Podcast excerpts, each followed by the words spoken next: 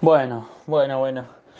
Hola, ¿cómo están? Buen día, buenas tardes, buenas noches, como sea, o en donde sea, o cuando sea que me estés escuchando.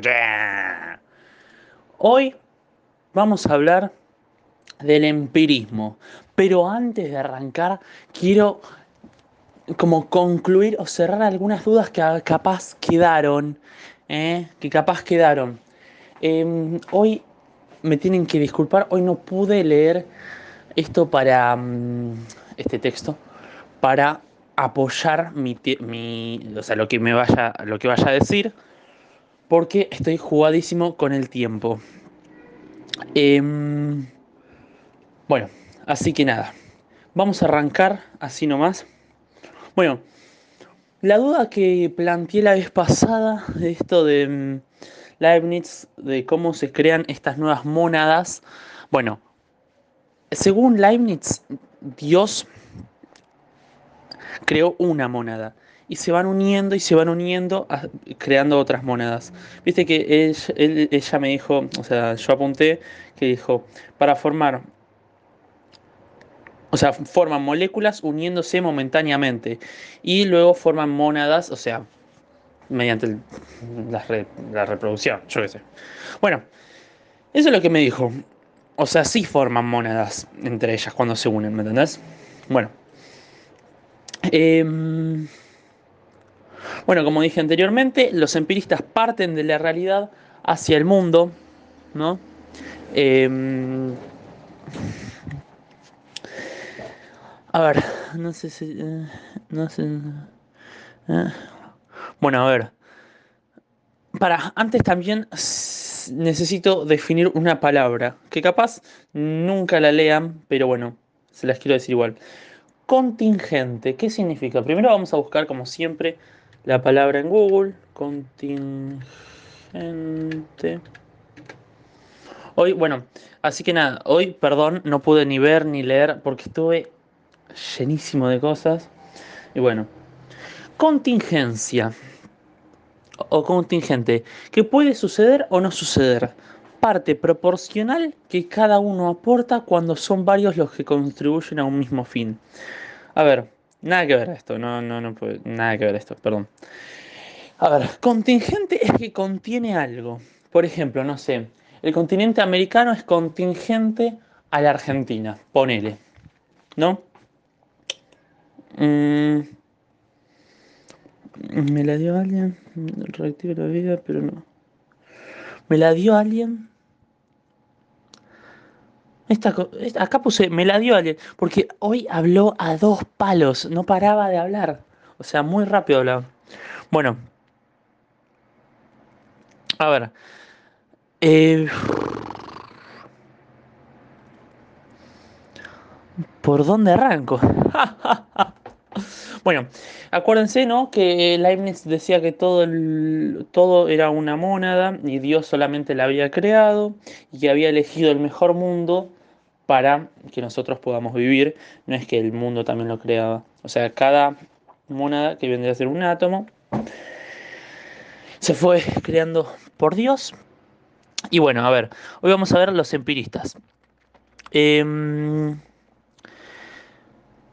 bueno, como veíamos bien, veníamos viendo, Descartes decía que eh, el único ser necesario es Dios.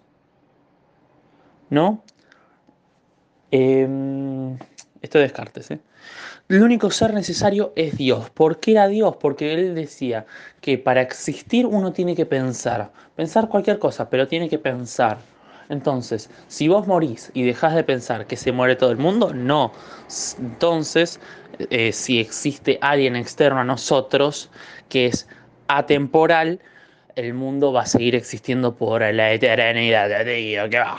Bueno, esto es un resumen de lo de Descartes. Em, entonces, el único ser necesario es Dios.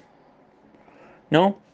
Todo lo demás es contingente, ¿no? Contingente a lo que hizo Dios.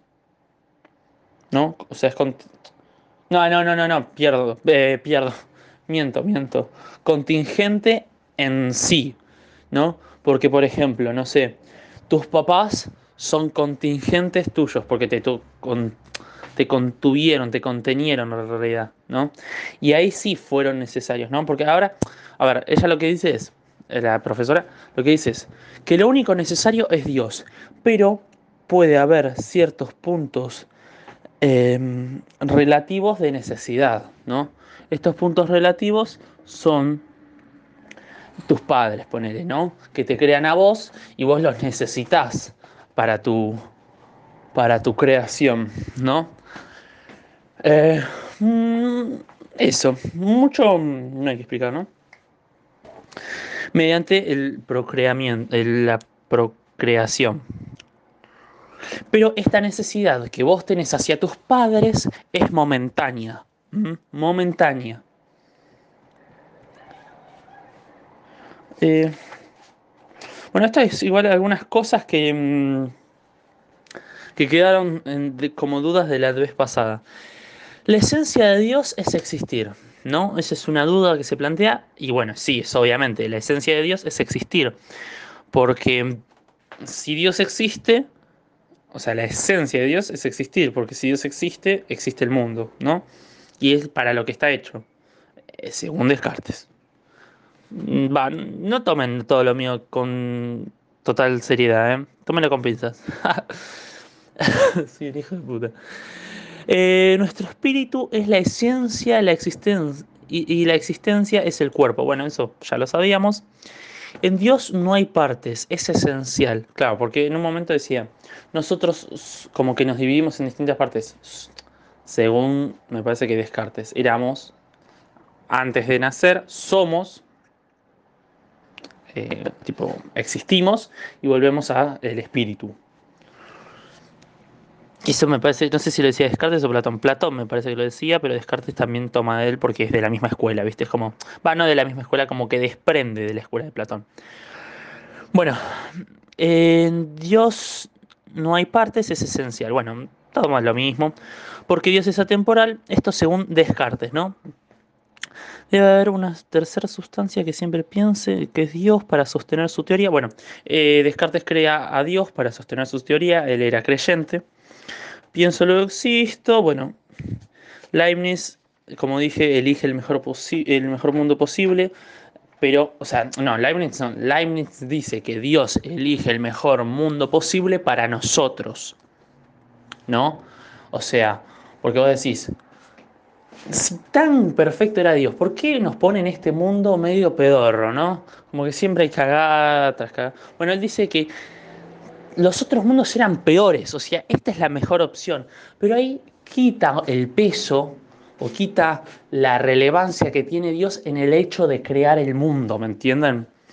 Dios en este caso no estaría creando el mundo, estaría creando a la mónada.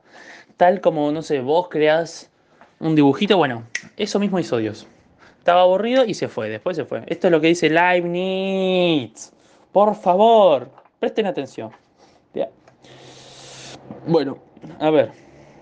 Mierda, que escribí un montón. Progresivo, las tres etapas de estudio. Ah, bueno, después esto de las tres etapas de estudio que dijo Descartes. Estoy metiendo todo porque acá hicieron una banda de preguntas al principio de la clase y bueno. Bueno, este eh, en el distinto. Bueno, ahora sí arrancamos con empirismo. Ya está, ya está, no tengo más ganas de explicar nada más. Método inductivo en la sumatoria de algo distinto. Método inductivo, eh, perdón, eh. Método inductivo. Bueno, si quieren les cuento que estoy. Razonamiento inductivo es una forma de razonamiento en la que la verdad de las premisas apoyan la conclusión. Bueno, bueno, a ver, para, método inductivo es esto que les dije, ¿no? Un razonamiento que usas, o sea, mediante la verdad de premisas, premisas es como ideas, llegas a una conclusión, que la conclusión es mediante estas premisas. Bueno, esto es racionamiento y esto es puramente y exclusivamente empirista y sale de la lógica, que la lógica la crea Aristóteles, ¿no? Em, que les quede claro, la lógica la crea Aristóteles. Aristóteles dice que el conocimiento es adquirido. adquirido. Platón, al contrario de lo que dice Aristóteles, dice que el conocimiento es innato. O sea, lo sabías antes de nacer. Bueno, empirismo, ¿no? Los empiristas dicen que el conocimiento es adquirido, sale, se desprende del realismo aristotélico y, como dije anteriormente, parte de una realidad, ¿no? Esta realidad, el empirismo, ¿no? según el empirismo, esta realidad, y me parece que esto lo dice todo John Locke, o sea, al primer empirista me parece que fue John Locke. A ver, vamos a buscar. John Locke, vamos a buscar. Perdonen, ¿eh? John Locke. John Locke eh, fue un filósofo considerado uno de los más influyentes pensadores del empirismo inglés y conocido. Bueno, el padre del liberalismo. Bueno, sí. Sí, según. No estoy del todo seguro, pero estoy casi seguro que esto que voy a proceder a decir lo dijo John Locke, un filósofo inglés. Tipo fachero. Bueno, John Locke seguro que muchos lo conocen, si no lo conoces tampoco pasa nada.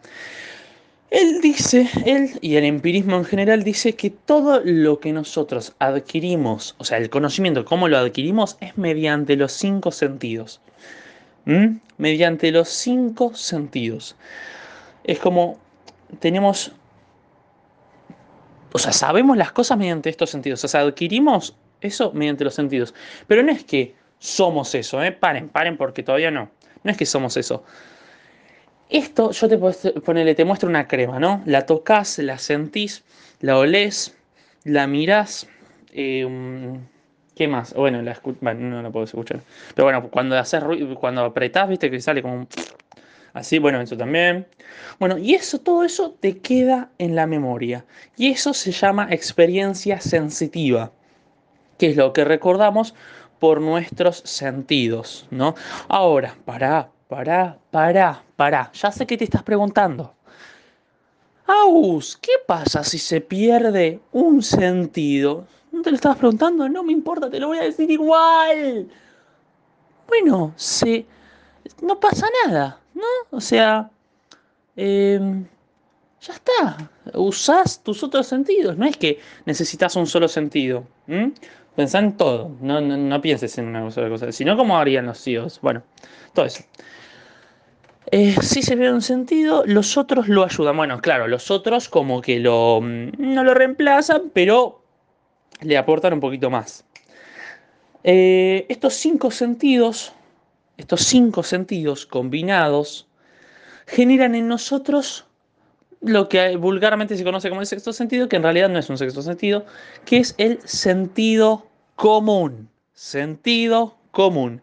Que gracias al razonamiento de y, a la conclusión, va a a la conclusión que nosotros llegamos mediante estos cinco sentidos, nosotros podemos generar criterio no un sentido común, unas conclusiones, un razonamiento, todo eso.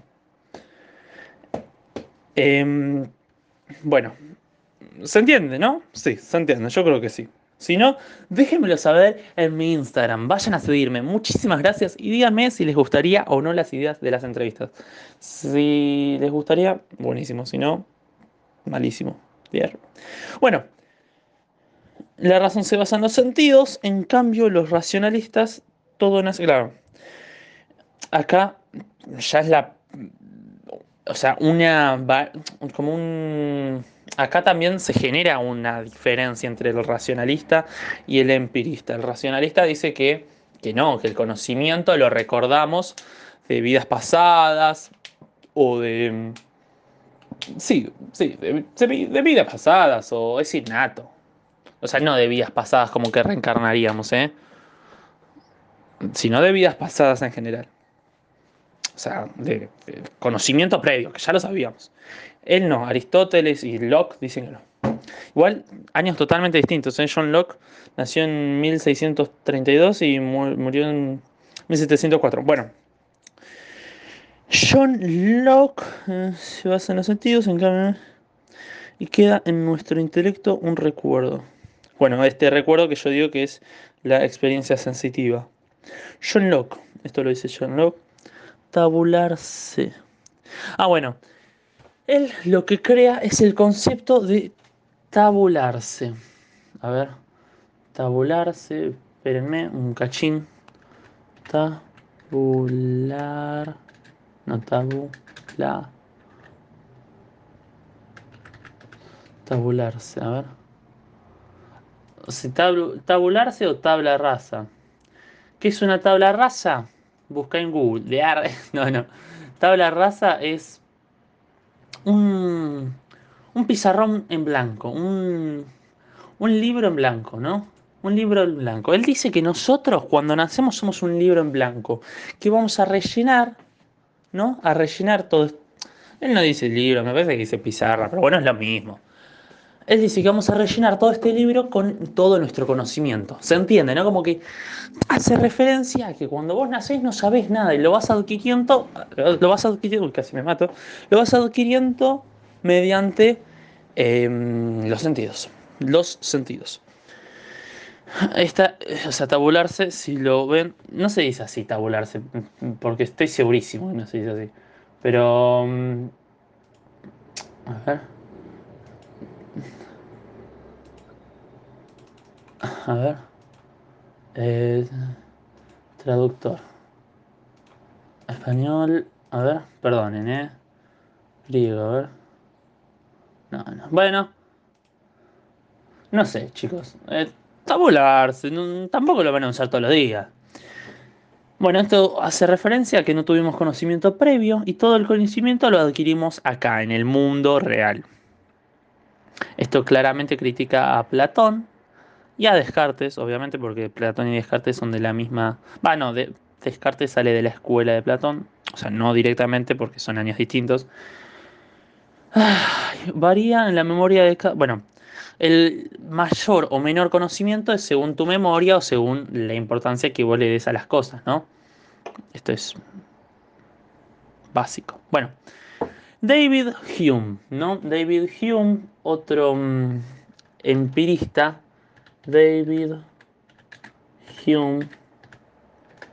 David Hume va a ser un filósofo, historiador, economista y ensayista escocés.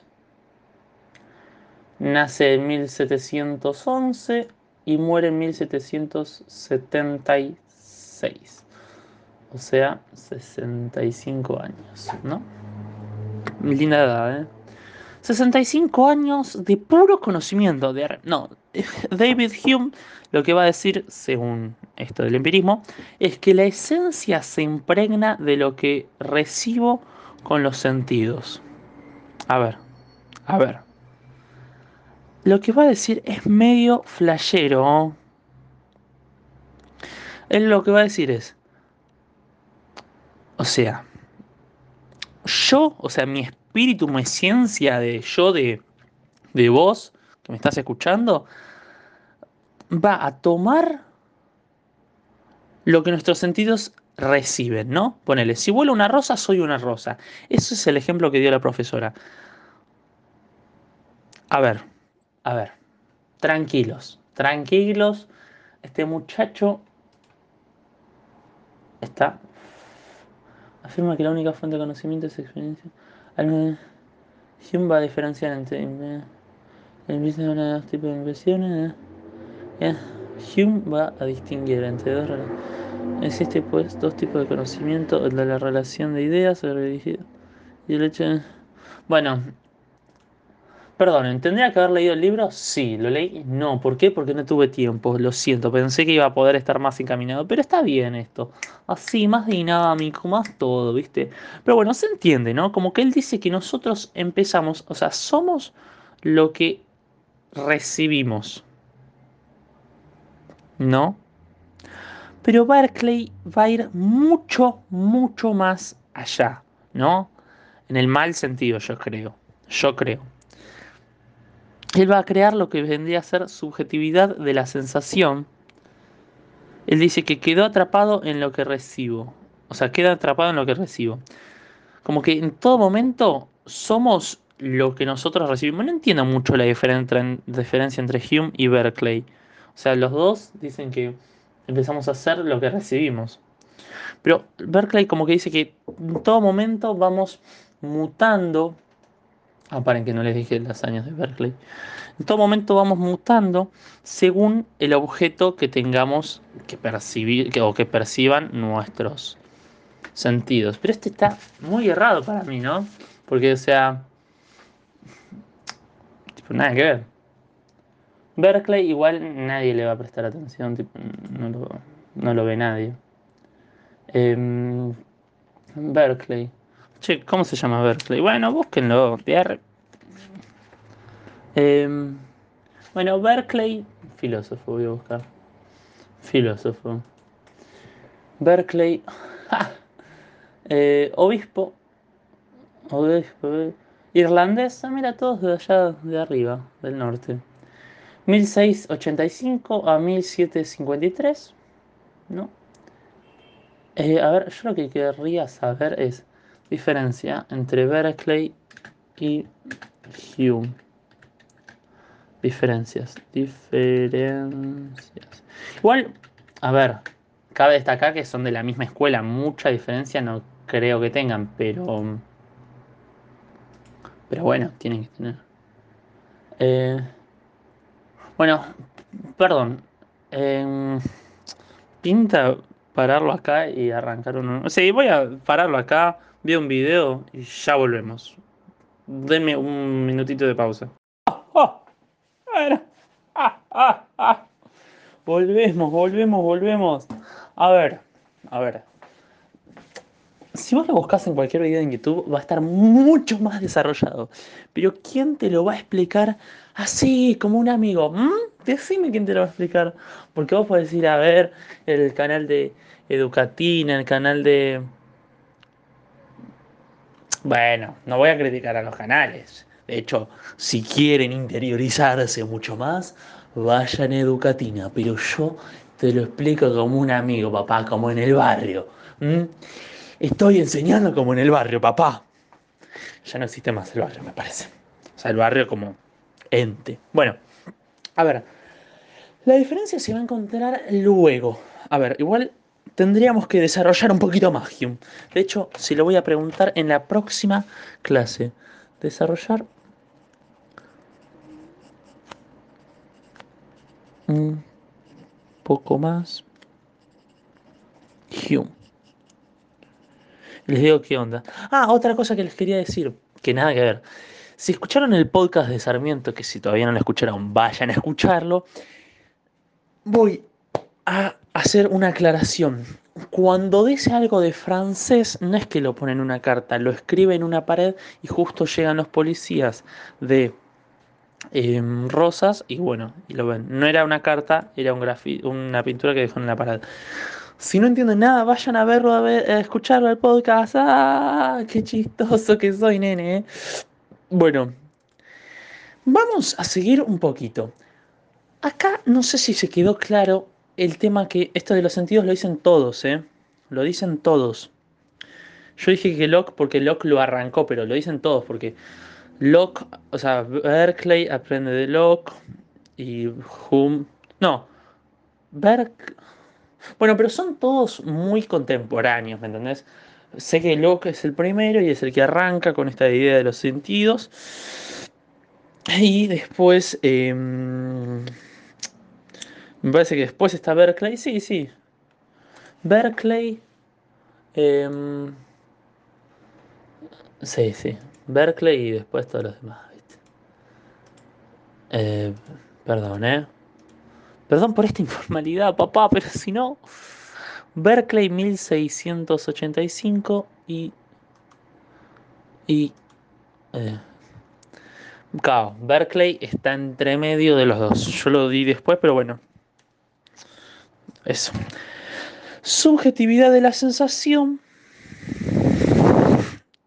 Berkeley lo que va a decir es que no hay ideas generales e ideas más importantes. Porque lo que estos muchachos decían, Hume y Locke, es que vos te quedabas con las ideas que más te importaban, las, como, como lo dije anteriormente, y las otras como más generales, ¿no?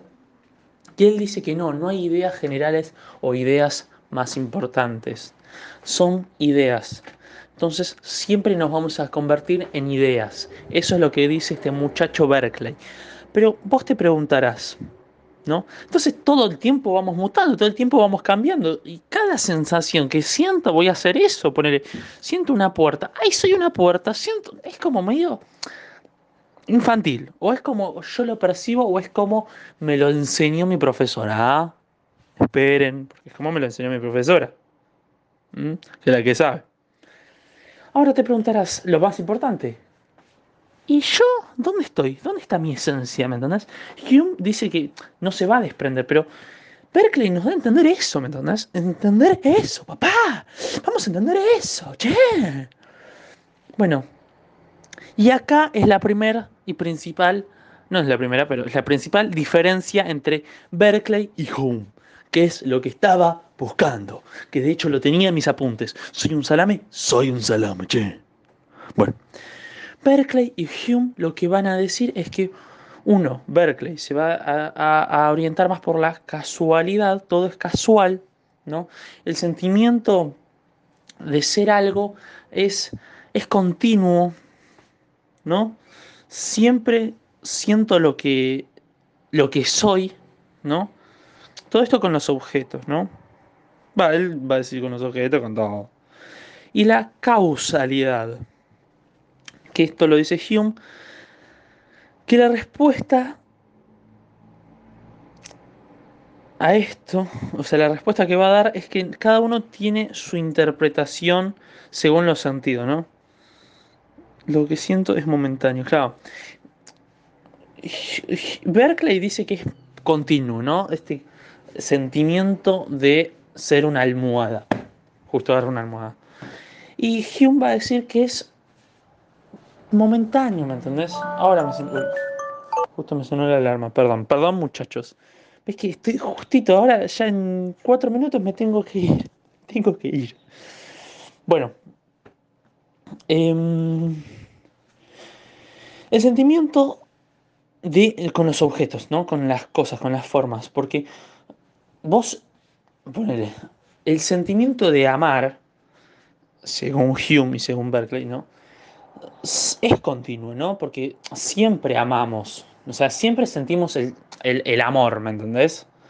Pero siempre lo vamos a ir cambiando por distintas personas, por distintas, distintas formas de amar a la misma persona o a distintas personas, ¿no? Esto lo dice Hume, pero con los objetos, mm, con las personas, eso cambia. Bueno, Berkeley dice que no, Berkeley dice que yo amo todo, todo, nada es menos que otras cosas.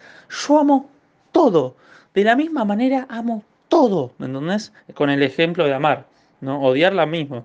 Bueno, y o sea, es como, se va, se va, ¿me entendés? La empieza a flashear totalmente, totalmente, tío, totalmente. Bueno, Jim va a decir que nunca amo del mismo modo. Nunca. Si no, fíjate vos con tu novia, con tu novio, con cualquiera. ¿Me entendés? Le va a decir que todo amo, no importa quién ni cómo, sino que lo amo todo. Amo estos auriculares, amo esta silla. El sentimiento es el mismo con todo. ¿Me entendés? Bueno, le iba a decir que voy asumiendo todas las sensaciones cuando todo el, cuando todo el tiempo vamos cambiando. Uy, escribí todo como el Bueno, y yo lo que le planteé a la profe, yo dije, profe, escúcheme una cosa, escúcheme una cosa. Yo entiendo Berkeley que dice que, que nosotros nos convertimos en lo que sentimos y todo eso, ¿no? Y me parece una flasheada. Que de hecho tampoco me quedó muy claro. Por eso capaz, capaz haga otro podcast. No lo sé. Capaz haga otro podcast después de leer el libro. Capaz lo suba hoy. No lo sé. Pará, ansioso. Pará. Si, se ve que, si ven que es muy largo es porque hice dos o tres podcasts. Y los meto todos en el mismo. O los meto en todos distintos. Bueno, ahí estoy con el tiempo jugadísimo. Bueno, y yo lo que le propuse es, pero profe, a mí me parece que ninguno de los dos está bien, porque como que nosotros vamos a ir tomando de todas las personas y de todas las cosas que nos van pasando, de experiencias, ¿no? Y a decir, muy bien, Augusto, lo que vos decís es lo que dice Ortega y Gasset, otro filósofo. Eh, va a decir que todo lo que vamos adquiriendo y formándonos es mediante la esencia, mediante el contexto, mediante la escena, digo. Y esto hace que nosotros, nuestra esencia sea un poco de todos, ¿me entendés? Esto no lo tengo anotado, pero es lo que yo concluyo, ¿no? Así que cuidado. Y soy, bueno, ay amigo, en un minuto me tengo que ir. Bueno, soy lo que siento según Berkeley y desarrollar un poco, ah, eh, esto de desarrollar un poco más de Hume. Bueno, espero que les haya gustado el podcast. Si sigue el podcast es porque ya leí el libro, si no, les mando un beso, los quiero muchísimo, cuídense. Yo soy Lucas Castel, bye. No joda, me parece que está re cancelado Lucas Castel. Chau, chau, chau, chau, chau.